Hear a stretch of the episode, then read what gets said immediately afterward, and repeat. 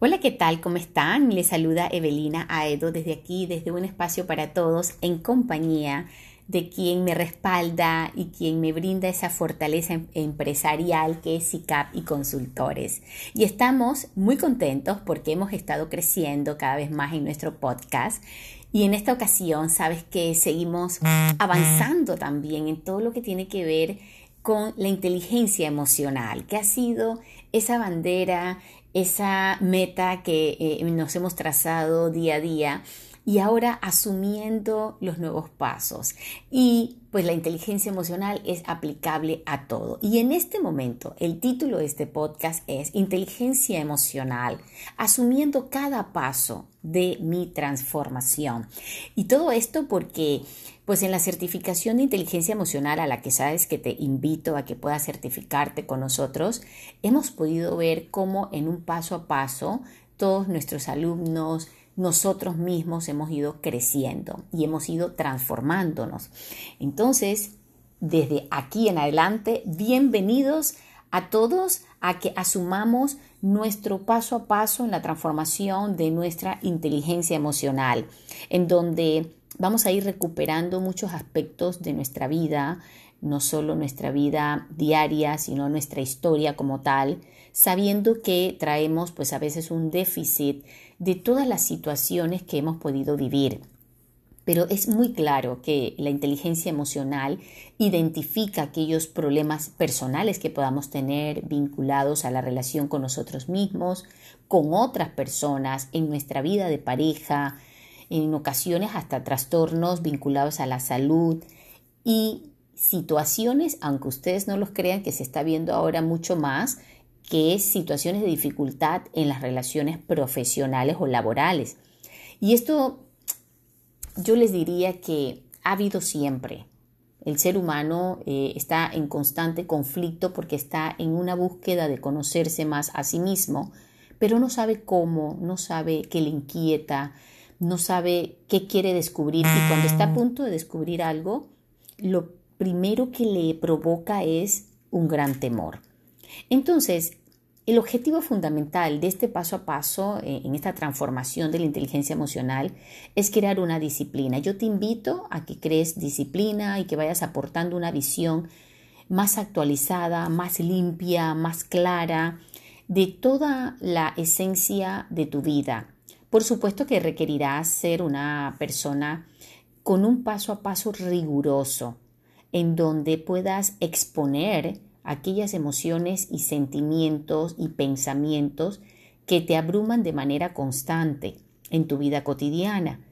Y esto te llevará hacia un escenario más realista de tu liderazgo, de tus habilidades, de las relaciones que tienes con las demás personas y te ayudará a exponerte también, porque ¿qué sucede cuando ocultamos nuestras emociones o nuestros sentimientos?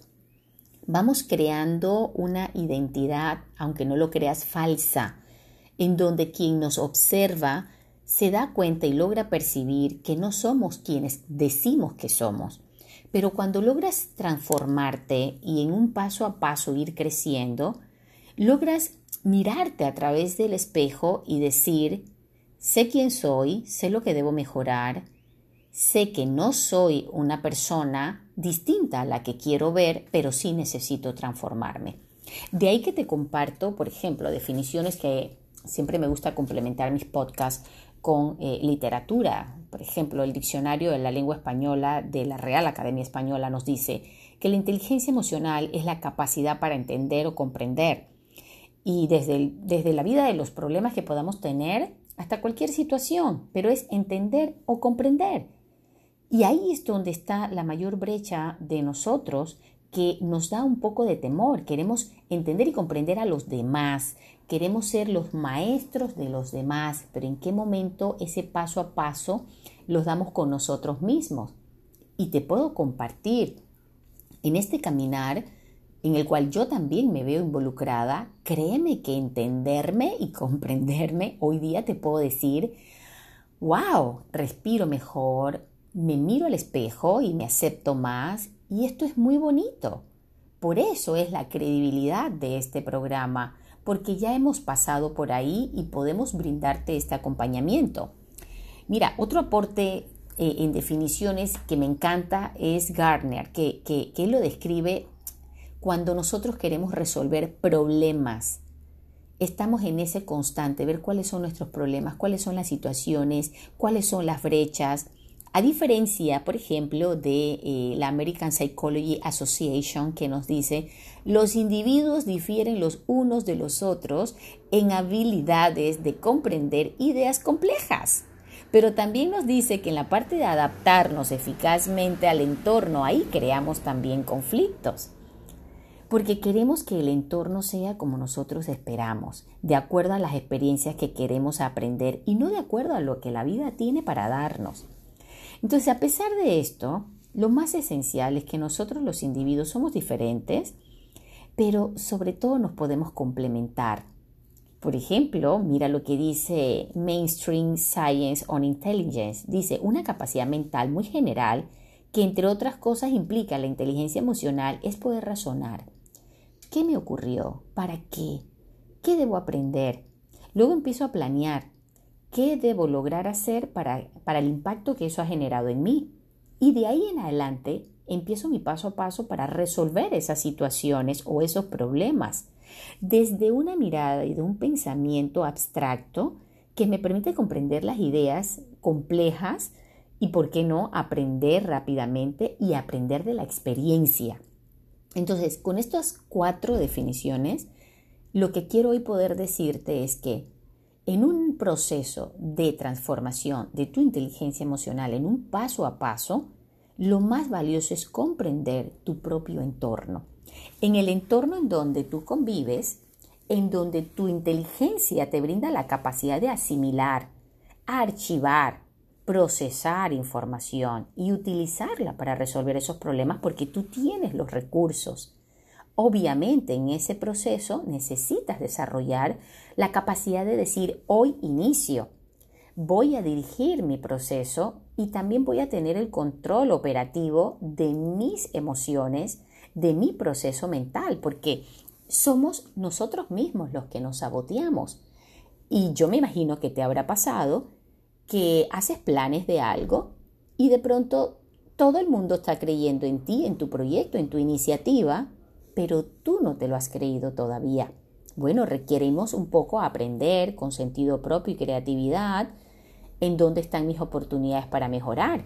Y en esa combinación de, digamos, conocimiento motivacional, tú podrás empezar a tener un sentido de amor propio, de lucha, de búsqueda de oportunidades. Vas a poder integrar también cuáles son tus necesidades con respecto a la sociedad en donde tú te manejas o donde tú convivas, incluyendo la sociedad de índole familiar, tu entorno más cercano, porque ahí tienes intereses personales.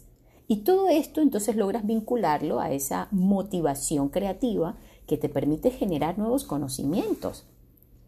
Por eso, en, un proceso de transformación, en un proceso de paso a paso, necesitas abarcar una serie de conceptos importantes que refuerzan tu capacidad de inteligencia, tu capacidad afectiva, cómo es tu personalidad, los hábitos que tienes, la capacidad de, tu propio ser como tal.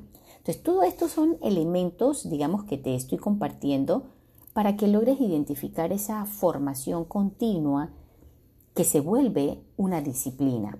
Cuando sales de esa disciplina, exactamente es como la disciplina que te levantas, eh, vas al baño, te cepillas los dientes, te vistes y, sales a la vida hacia las actividades que tienes y creas una disciplina que no necesariamente estoy hablando de una rutina, sino creas una disciplina y de ahí no te saca nadie porque crees en eso.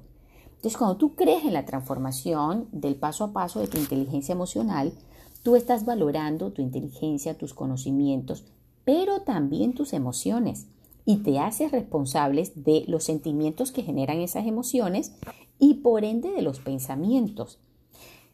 Y otra cosa, fíjate, cuando empiezas en, ese, en esa línea de disciplina, logras también identificar que en ese paso a paso empiezas a generar algunos algunas sensaciones en tu cuerpo.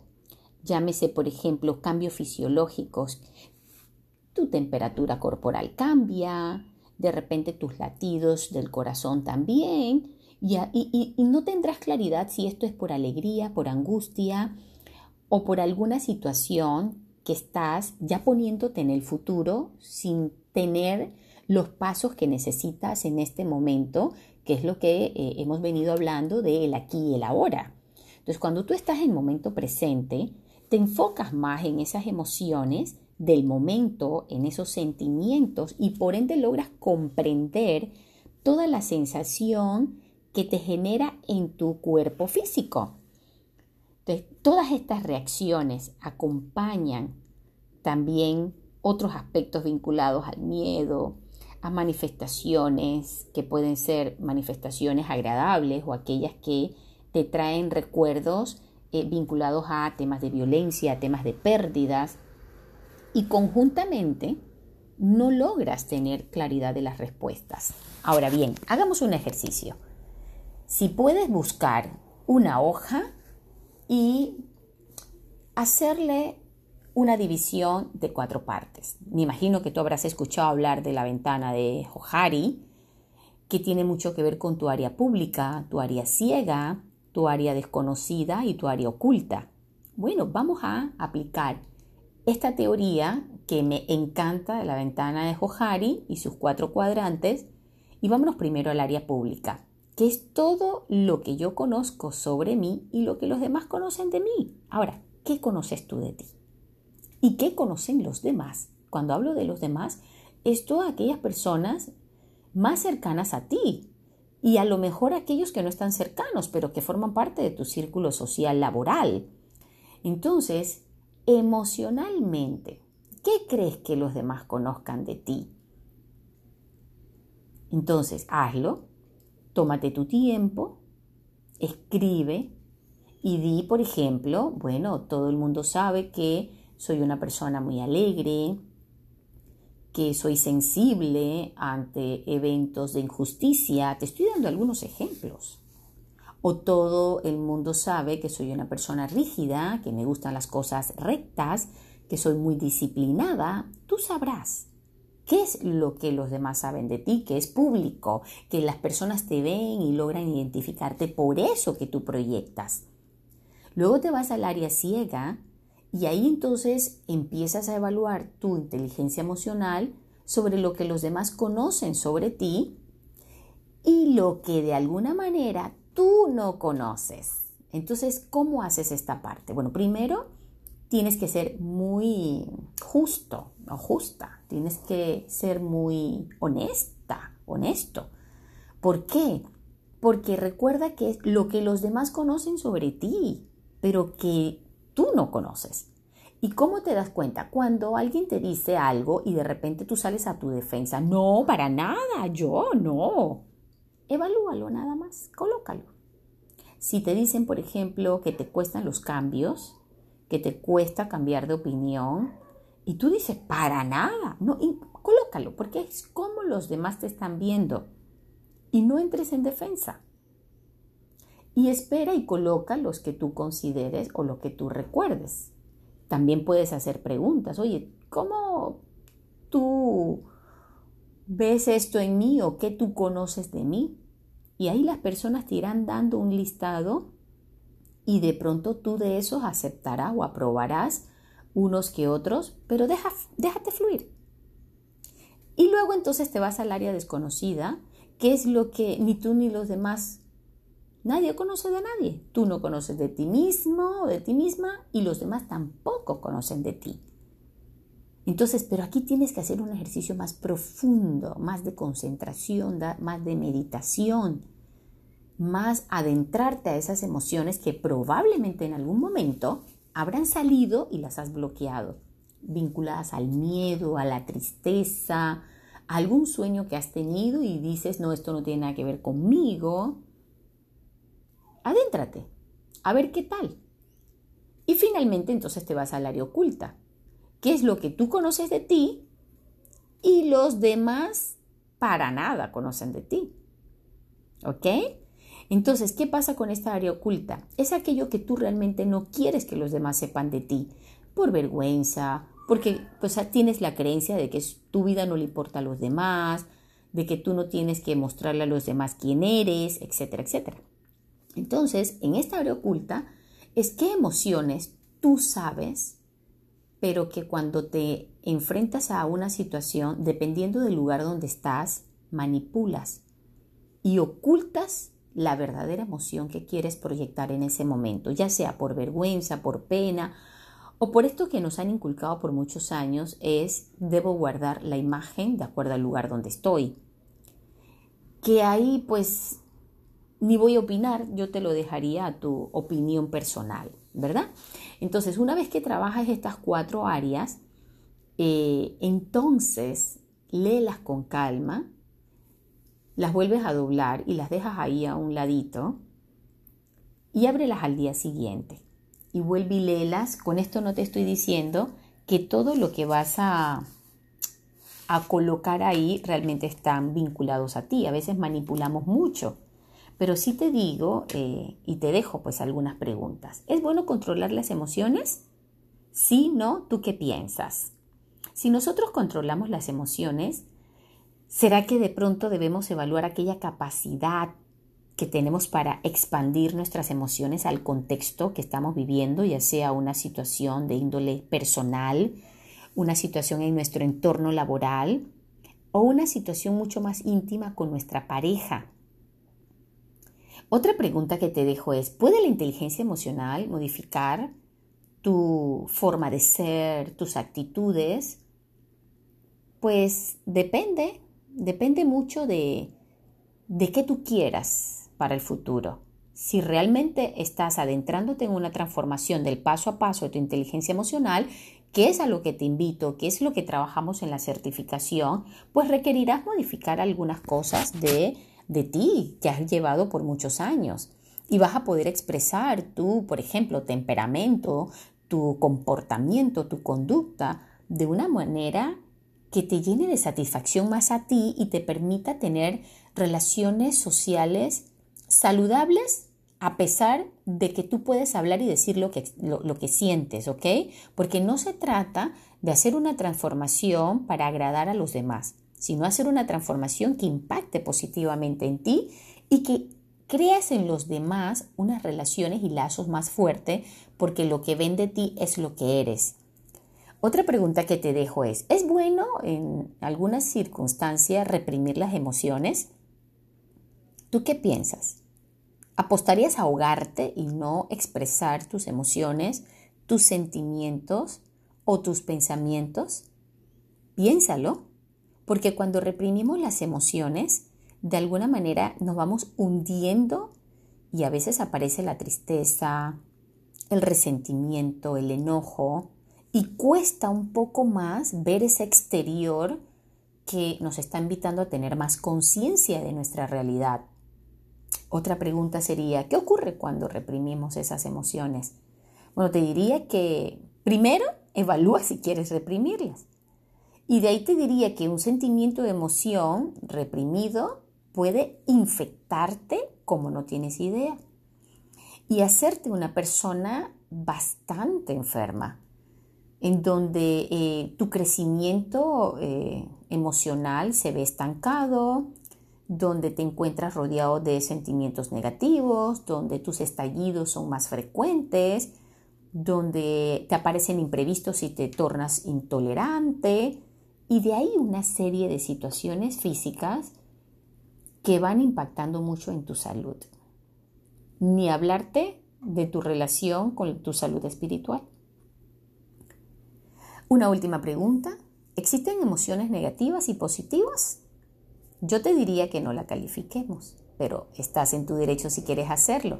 A lo que sí te quiero decir es que pensar en la ira, por ejemplo, es una emoción negativa que idealmente sería bueno no experimentar jamás. Sin embargo, las emociones son un mecanismo de supervivencia.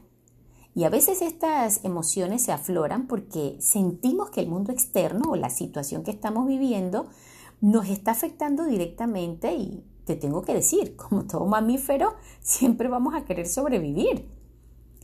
Pero cuando estás consciente de la situación que estás viviendo, ya no reaccionas para sobrevivir, porque ya comprendes, entiendes lo que está ocurriendo y sobrevives desde el amor, desde el entender y comprender lo que está sucediendo. Porque en la vida es importante aplicar en una esfera general la inteligencia emocional, cuyas habilidades te llevan a momentos de buena salud física, bienestar psicológico, mejores relaciones con las personas, a ser una persona más entusiasta y llena de motivación, en donde habrán cosas que te, que te gusten y no, pero te sentirás en la libertad de expresar tu opinión sin querer quedar bien o mal con los demás. Entonces, hasta aquí te dejo esta invitación y haz tu ventana de Johari y de paso me puedes dejar un mensaje en mi cuenta de Instagram arroba Evelina Edo y me cuentas cómo te fue con este podcast número 16. Así que desde ya, bienvenido, bienvenida y te espero eh, si tomas la decisión de formar parte de los egresados, exalumnos de la certificación, me encantará conocerte. Entonces, te veo en mis redes sociales.